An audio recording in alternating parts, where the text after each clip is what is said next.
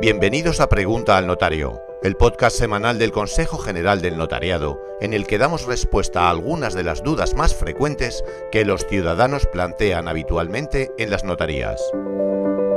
En el episodio de hoy explicamos qué es un contrato de alimentos. El contrato de alimentos es el nombre coloquial del contrato de cesión de bienes a cambio de alimentos.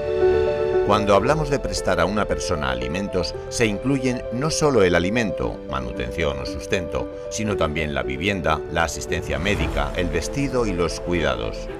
Lo normal es que la persona que se ocupe de otra reciba algo a cambio, ya sea dinero o bienes, en contraprestación por el cuidado dispensado. Por lo tanto, el acuerdo se suele recoger en un contrato voluntario, dejando claros los derechos y deberes que asumen el alimentante y el alimentario. Para que todo se ajuste a la legalidad vigente, velando por la parte más vulnerable, es muy recomendable acudir a un notario. Si tienes más dudas sobre este tema, no dudes en acercarte al notario que libremente elijas para que pueda asesorarte de una manera imparcial y gratuita.